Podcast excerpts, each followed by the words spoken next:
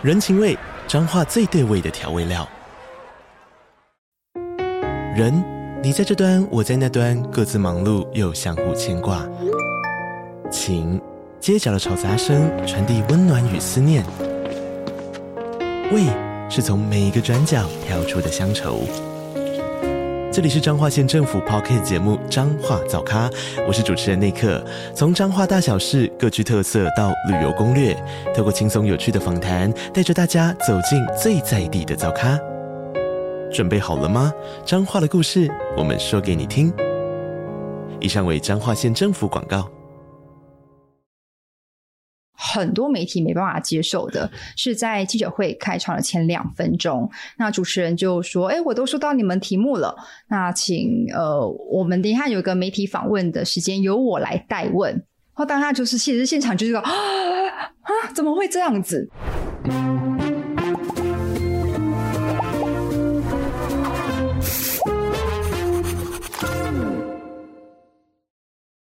我是 Angie，嗨，我是路易莎莎，欢迎收看《匪夷所思》。那今天阿姨想知道啊，呃，其实是临时插进来的哦。工厂，对，我们是今天早上看到一条新闻之后，下午把人 call 来访问了。没错，嘿，那这次邀来的记者啊，其实是 TVBS 的呃刘婷婷，她是一个记者。嗯嗯，好，那为什么会请婷婷来的原因啊？哎，这应该算是我师妹啦，所以也是因为这样子，所以就 那那个马上把她找来，她就来了啊。然后呢，主要是因为她今天。早上在脸书啊贴了一条新闻，嗯、然后不是新闻、呃、长文，对，贴了一个长文，真的很长的一个长文，对，然后就在讲说他前一天到呃郭台铭那边去做这个记者会的一个情况。是的。我当时看了以后，我真的蛮傻眼的，跳起来。对，因为我我觉得，因为他第一个是呃，就是郭台铭的团队要求所有的记者，所有的记者哦，嗯、都要把自己的问题写下来，事先收集问题，事先事先收集问题，然后在记者会开始前两分钟说今天没有现场提问环节。这个细节稍微补一下。对，然后呢，是由他的自己的公关来提问，这样主持人提问，主持人提问哈。然后呢，哎，提问了之后，居然还把问题淡化了，淡化了。OK，哦，那我一那时候一看的时候，我真的觉得太离谱了，怎么、嗯、怎么会有这样的事情？我讲真的，虽然说这样讲比喻有点不伦不类，但是至少中国外交部在做他们的记者会的时候，他们提问都还是我点你，但是记者本人把问题讲出来，而不是由主持人去做个淡化。所以我看到的时候也觉得。这是在干什么东西？中国外交部这个 这个形容我还是有一点意见了啊，因为他们这个形式主义是非常夸张的，因为他就是知道说这个人不会放炮，所以才点这个人。是基本上他们的这个审查的情况是严重非常非常多。我知道，但人家至少走一个形式，嗯、我们是就是今天的。对对对，那我我我同意啦。我我看了以后，我为什么会那么受不了？是因为我真的觉得这个民主精神很差，这样子。而且他还是要选总统的人。就是、对，所以我那时候在看的时候，我觉得啊，这真是太离谱了，所以我。我就把婷婷找来，然后另外一个我觉得很重要的原因，是因为我觉得我们社会上对于记者的形象，好像一直都觉得很负面啊，常常都讲到就是记者就是蠢啦，那个形容词都很都很难听，搞不好是来闹事的这样。对，什么小时候不读书，长大当记者啦。哈。老实说，我听到这句话，我听了，我觉得很生气。但是我看了婷婷的这个贴文之后，我真的觉得很感动，因为真的很多第一线记者是像他这样很努力，嗯，很努力。然后，呃，我也觉得好记者应该介绍给大家认识，嗯，好。所以今天我特地找婷婷来，其实也是希望大家多多支持我们这个第一线的记者。其实有很多是像他这样非常努力的，而且程度很好的记者。嗯哼，OK，好，来，我们来看看婷婷怎么说的。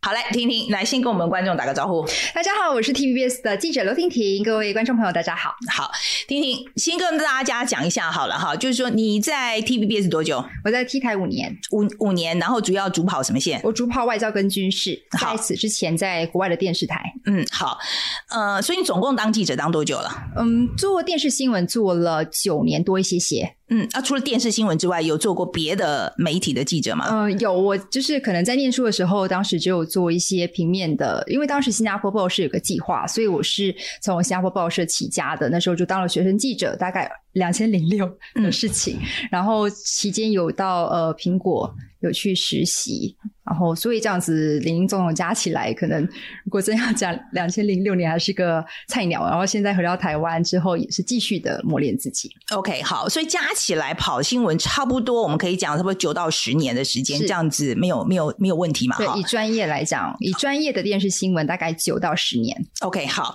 那这一次跟我们讲一下，就是访问郭台铭的这个事情啊，你把。原委跟我们讲一下好了，整个情况跟我们讲一下。嗯、其实郭台铭他呃想要参选总统的意图，在过去大概半年会比较越来越明显。然后最明显是他从美国回来之后，然后要去日本，他当时就宣布他真的要去参战二零二四。那他也希望可以取得蓝营的这个门票。那昨天的这个记者会，日前的这个记者会，它是一个主要是针对他从日本回来的一个成果发表会，因为他在日本也会见了非常多的。重要，所以也要跟呃他的选民来赶快的去分享他的一些。心得，他们是定调是一个成果发表会，在后边的部分呢有媒体访问。那其实他们也是呃做的蛮慎重的，因为就是包括在饭店啊，然后提前采通啊，然后像包括是有些人会说他有一些记者会的桥段，其实都是针对他的选民来做一些设计的。那我先打岔一下，嗯、那记者会这个是广邀嘛，对不对？所以其实是很多媒体在那边，在现场有摄影机一字排开，然后应该有几十家。都在，因为不论是电视、平面、网络媒体，能到的应该都到了，而还有一些外媒，嗯，也都在现场。我对郭台铭的印象是他其实这样举办记者会的机会不多吧？因为他过去是个政治素人，所以相信这类似，尤其是在政治场合上面是不多的。OK，好，那所以跟我们讲一下当时的情况是怎么样？我一抵达现场之后呢，就是现场的工作人员就赶紧拿一个。提问单给我，然后我就有点好奇，我说这个提问单要写吗？然后他说哦要写，然后之后他们会会整题目用，然后我当下有点觉得，嗯，用手写的好像我我是个人从来没有碰过这种状况啦。然后因为呃，所以你去采访了很多新闻，从来没有人要求说你要先提问，把问题提出来，就记者会的现象。呃，其实也不是，因为在疫情的期间，其实呃。有出现会诊题目的一个现象，那呃有些部会他们会采用 Google 表单，那呃因为在疫情期间其实有非常时期要采用非常方法，那我们在没有办法前往到采访现场的一个情形之下，他们就会提前搜集题目，然后利用直播的方式，然后我们就来侧录这个直播，然后再去制作后面的新闻，或是甚至他们就帮我们代为提问，但是代为提问的方式都会例如像之前可能一些。些指挥中心的记者会，呃，或者是可能台北市政府一些记者会吧，他们可能会，呃，就是诶，哪一台哪一台代问谁，然后然后。呃，就会把题目念出来这样子。那这次是呃要求我们先是手写提问单，那我就说一定要写嘛这样子。然后他说他们方便他们会诊。那当下可能会有些大家会觉得说，是不是因为可能要他毕竟是个政治素人，所以是不是要先大概大家知道说，哎，大家要问到什么程度？那呃，反正同意也写了，然后好像我我也就跟着写了，那那也也提交上去。只是我觉得这几件事情让。现场很多媒体没办法接受的是，在记者会开场的前两分钟，那主持人就说：“哎，我都收到你们题目了，那请呃，我们等一下有一个媒体访问的时间，由我来代问。”然后当下就是，其实现场就是个啊啊，怎么会这样子？然后大家就整个面面相觑，就觉得有点不可思议。那当下我有举手，我就说。嗯，没有让媒体现场举手发问吗？然后他的他就说，嗯，我们没有这相关的环节，都是由他来带来提问。那由于很多家的题目都大同小异，所以汇整，呃，没有太多的时间让各家来一一问同样的问题。我当时就说，不对啊，我们自己有一个机制，有默契呀，像。某台问的，我就不会再问同一个题目啊！我我相信这个是大家有看很多记者会上面都会了解的状况，对。但是在那个时候，因为时间刚好也就是十点整，所以呃，那个郭台铭他也现身了，那大家就进入了忙碌的模式。嗯，那之后到了 Q&A 的环节，呃，那主持人也就是代问了大家的题目。那嗯，主持风格先不评论，每个人有他自己主持的方法。只是到了我的环节的部分，我觉得有有扭曲了我原本写给他的题目。你可以先讲一下你的题目是什么？嗯，我的题目其实是引用了风传媒的一篇独家报道，因为呃，这篇报道有点名说郭台铭在访美之前，呃，原本要拜会马英九却遭拒绝。那媒体自然会想要问说，哎，是不是有这回事？那我加问的一个部分是，接下来有没有规划？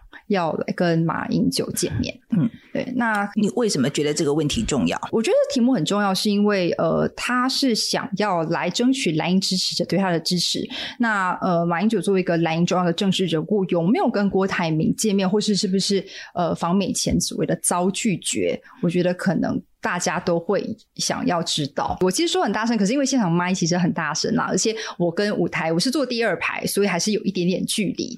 那当下我的声音是被淹没，可是我周边的同业都都都有听到我的惊讶。嗯嗯，好，所以你抗议之后你讲了，可是他们的处理方式是什么？嗯，我觉得我在大家抗议，可能因为真的是声音太大，所以真的听不到。那呃，郭台铭就做出他的回应嘛，就是说，哎，我的手机现在是被我的幕僚收起来啊。那如果呃我我如果可以的话，我现在打给他，他一定会接。这样，对。可是虽然在答案上面感觉上，哎。跟我的题目或许是有一些些相关的，却感觉是有点避重就轻，说：“哎，你们是不是有点误会，或是有一点沟通不良的问题？沟通不良跟被拒绝是两个层次。”嗯哼嗯哼。然后记者会后来就结束了，噻，是结束了。那你有跟大会，就是跟呃郭台铭团队有反映这件事情吗？是，其实我有跟郭的团队反映两件事情，一个是有提到这个手写的提问单，我的我的疑虑比较是在于说，嗯。怎么会用这样子的方式？对，而且呃，应该来说，就是就是比这种手写方式比较罕见啦。那相对了，当然呃。过去因为疫情有的一些制度，又利用 Google 表单等等的，其实现在尤其完全的全解封了。那现在我们在大众运输工具上面也不用戴口罩的状况之下，呃，这相关的制度其实有些部会已经越来越少使用。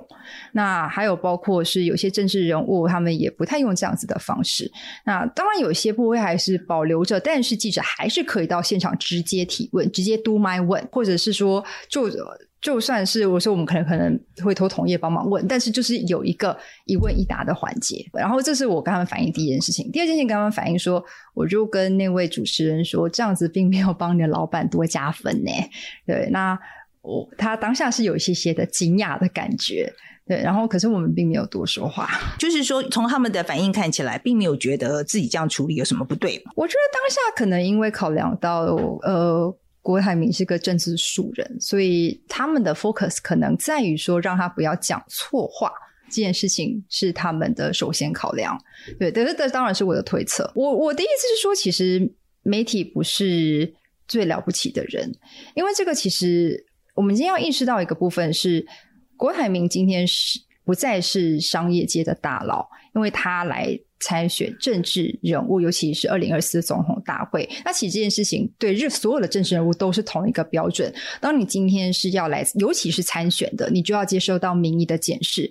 那记者的提问就是受民意检视的其中一个环节。那在这个状况之下，他就必须要可能转换一下心态。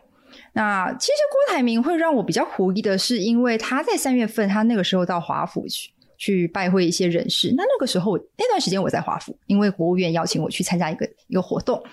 那我有去听郭台铭的演讲，那事后当然美国特派员有上前去堵他。郭台铭本来那场是说不受访的，但是记者上去堵他，他还是回应了。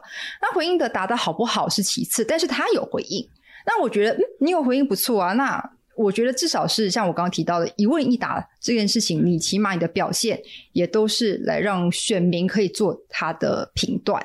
这个这个环节是很重要的。有些人觉得说，哎，别人帮你问跟你自己问不是一样的吗？这个是有差别的。因为最重要的事情是记者跟受访者是对等关系，但你今天通过一个公关，公关跟受访者是上司跟下属的关系，透过他的下属来对他提问。这个就破坏了所谓的对等关系。比如说这一次这个事情发生之后，嗯、你会不会担心跟郭团队的这个关系就打坏了呢？其实不会，因为我觉得我里面的一些内容，呃，确实直白了一些些。我相信是给他的建设性的一些呃看法。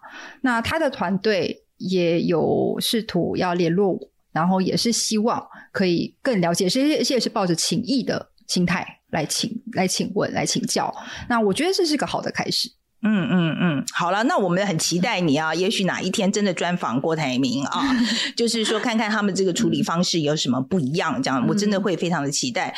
另外一个是你这次有除了郭台铭之外啊，呃，有没有访问到其他的呃，就是有意参选总统的候选人呢？目前台面上愿意呃参选的有传出有风声的吧？嗯呃，除了当然绿营是定于一尊，因为那个那个就很清楚，但是呃。我最近并没有跑赖的场子，但是相对一些题目啊，呃，我知道我同事其实都有很尽责的去喊话，然后呃，也也都有做到，也他们也没有有任何的一些阻挡。那相对来讲，我们知道，呃，白色力量的科他也是在美国，那大家也是去访他。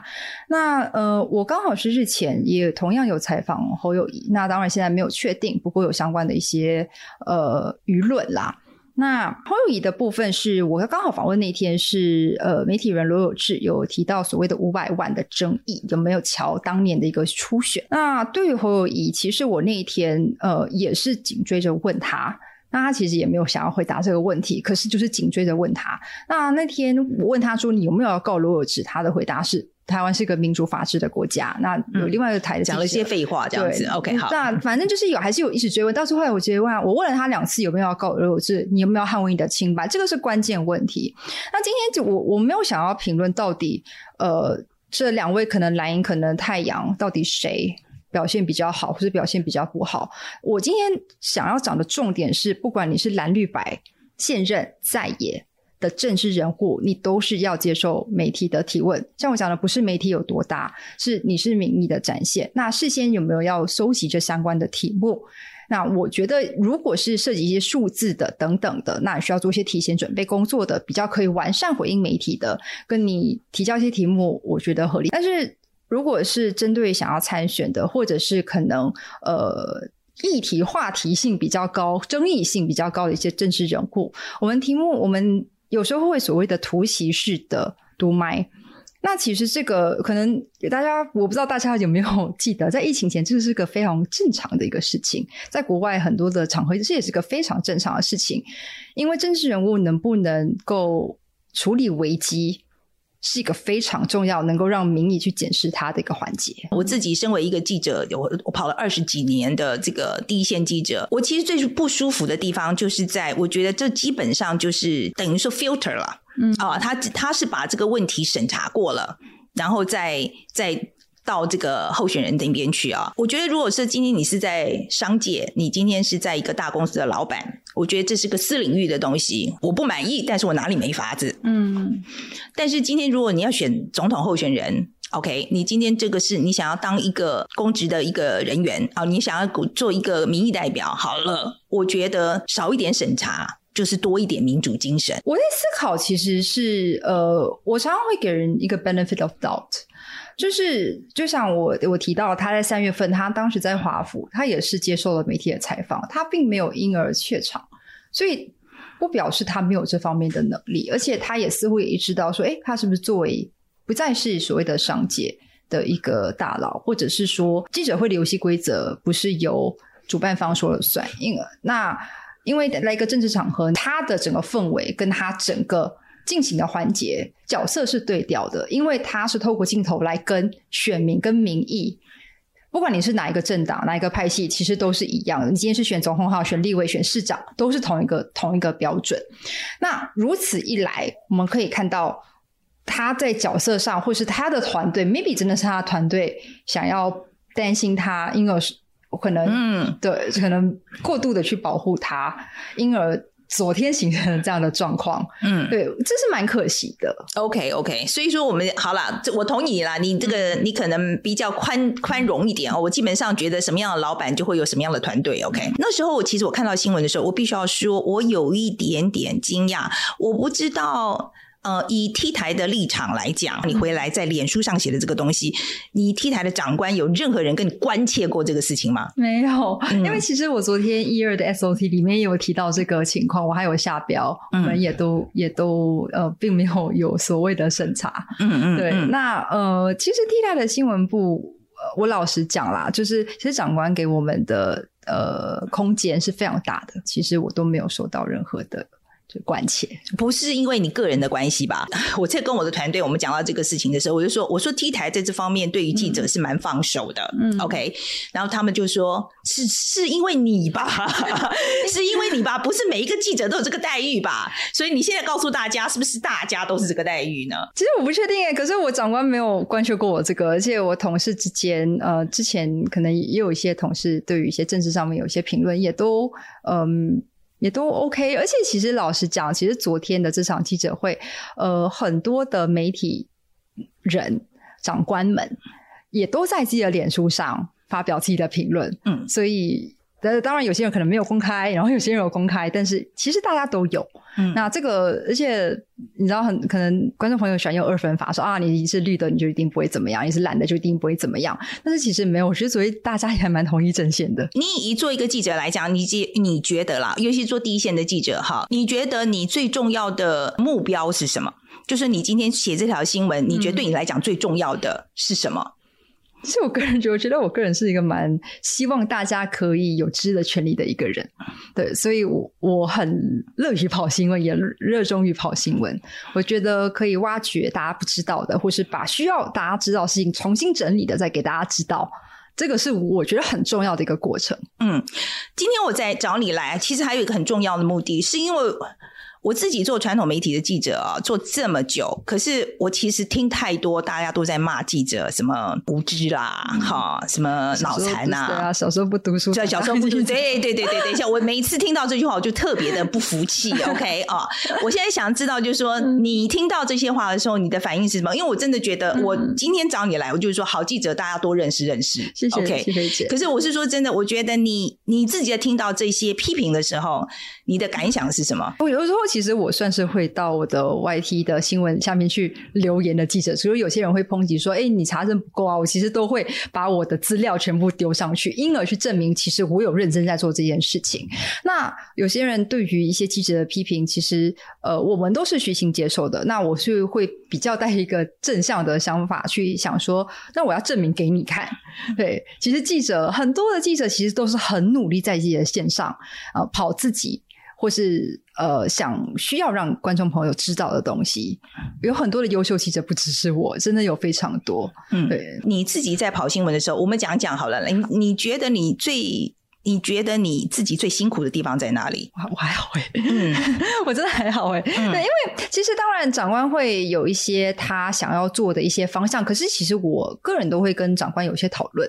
那有些我我长官给的方向不是说哦，你一定要往这个方向做，这个这个呃特定的党政的角色，其实真的没有。他就说，哎，是不是要往这个方向来来思考？就或者是有些人提出这相关疑虑，那我们是不是要去找当事人去把这相关的。所谓的谣言，去把它呃，就是剔除掉。对，但其实我其实我觉得这个过程是一个我还蛮 enjoy 的过程。还有一些一些题目啊，那也我那其实我觉得做了久之后，其实跟我接触的一些，如果我们只讲政治人物的情况下，他们也知道说，哎，他是有一个脉络逻辑的。那我知道可能因为新闻的部分，可能说为了抢快，可能有时候会觉得受访者会觉得他是被套话。可是我我个人给自己的期许是。尽量不要做这件事情。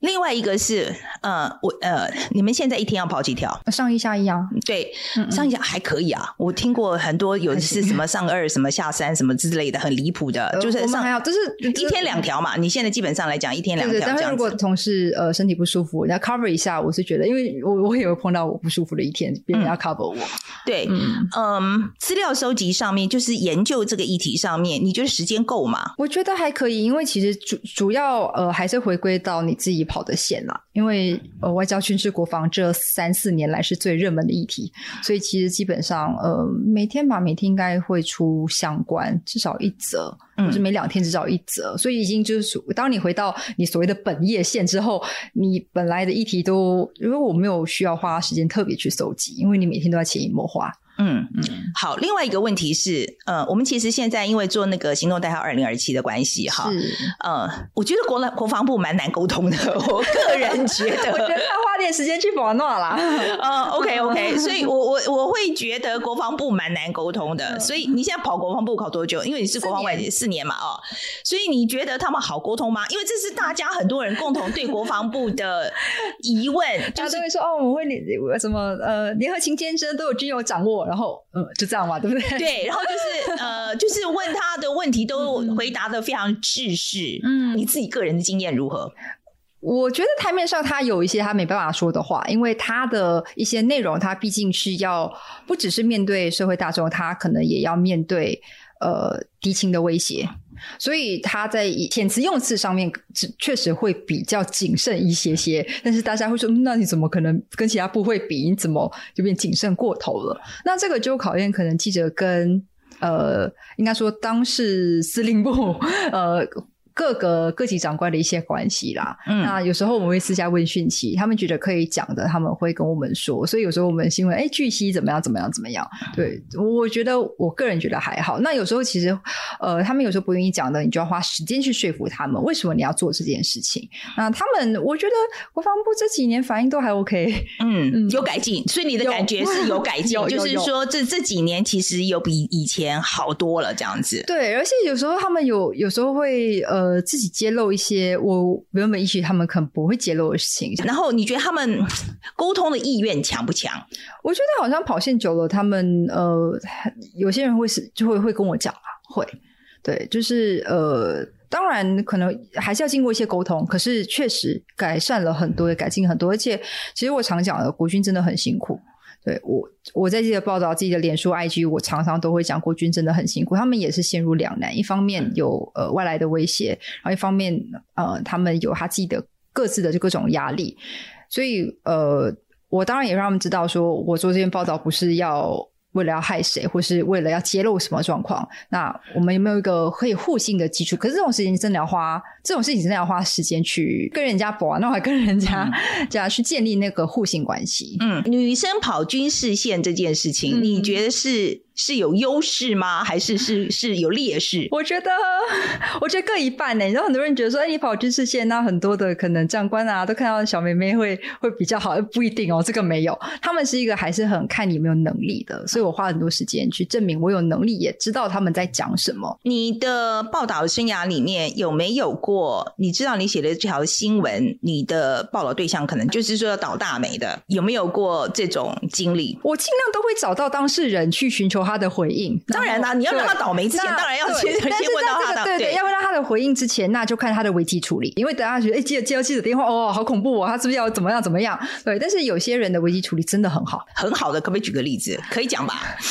这倒是可以，对对，有一个啦，就是呃，接下来即将赴新加坡去当代表的侨前侨委会的委员长。那个童振源，那呃，他其实很有心啦。他去新加坡之前，他有呃帮新加坡的贵宾准备一个小礼物要带去。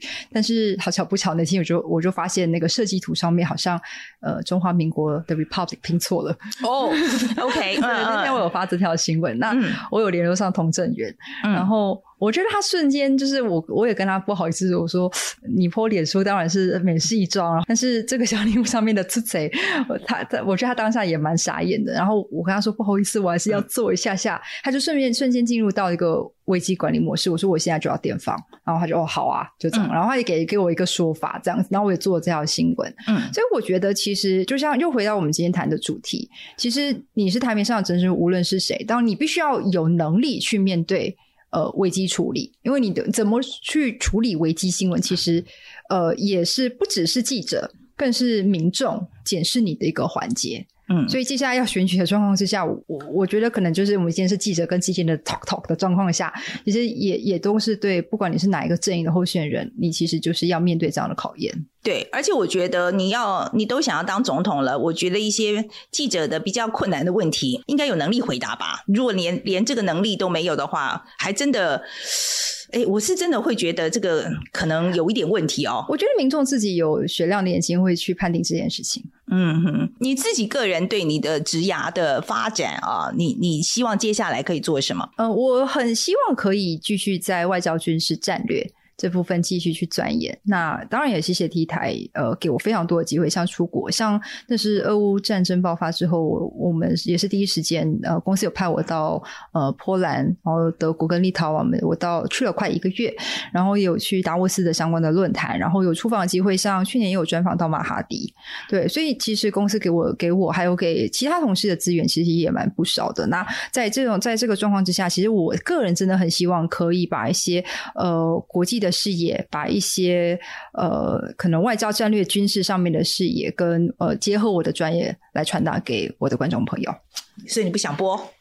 我有在兼播啦，嗯哼，对。可是呃专播的话，我真的目前没有太多的想法，因为我真的很喜欢在第一线。今天非常谢谢婷婷过来，谢谢齐飞姐，谢谢各位观众朋友。好嘞，路易莎莎，嗯、今天你听完婷婷的这个访问之后，嗯、你对于这个传统媒体的记者的印象有没有什么改变？其实我本来就不会单纯怪罪在记者身上，因为这是一个产业链，有生产者，有消费者。那两个原两个因素，第一个就是不是单一只是生产者的问题，那第二件事情是。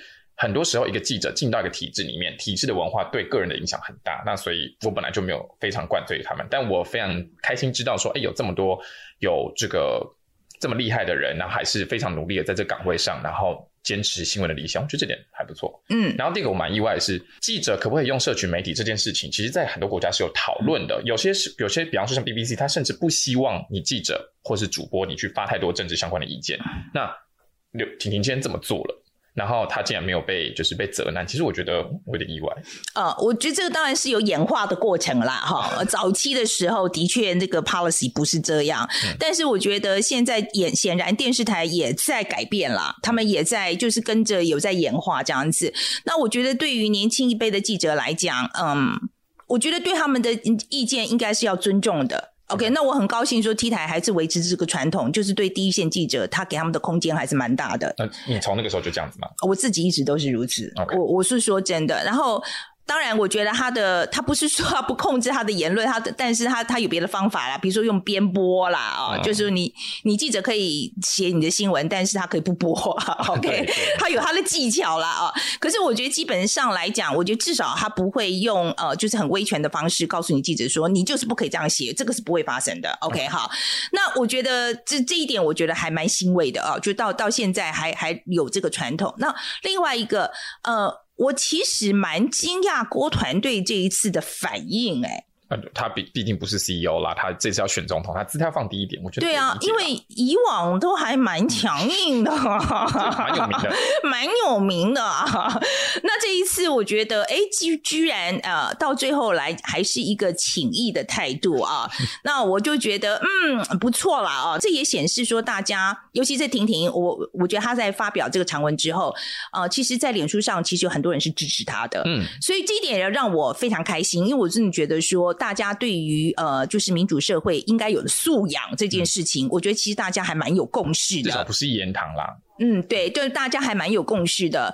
呃，我觉得现在本来就是大家都要多了解候选人的时候嘛。嗯，所以你让记者能够更多方面的去有 access 啊，就是有管道可以去接触到候选人，嗯、可以问很多各式各样的问题。我觉得是让大家多多多了解候选人的机会。我觉得比较像是。至少你要让记者做到他该做的工作，他有办法做工作。你事前搜集问题，你去淡化人家的问题，我觉得这就是阻碍记者在做他的工作这件事情上。那确实，民众知的权利本来就是会受到影响。嗯，而且我真的是很开心有像婷婷这样子很优秀的第一线记者，因为现在我做的工作其实已经退到第二线，等于是做评论了。也就是说，第一线的报道做的越好的时候，其实对我们来讲也是让我们的工作更加的容易。嗯、所以我就是真的觉得，我今天就很开心啊，可以看。到这个婷婷本人，然后让他来谈一谈，就这一次这个新这个新闻整个这个始末，这应该是我们做时事跟的最紧最快的一次。对，然后也希望大家来跟我们讲一讲啊，你今天听了这个婷婷的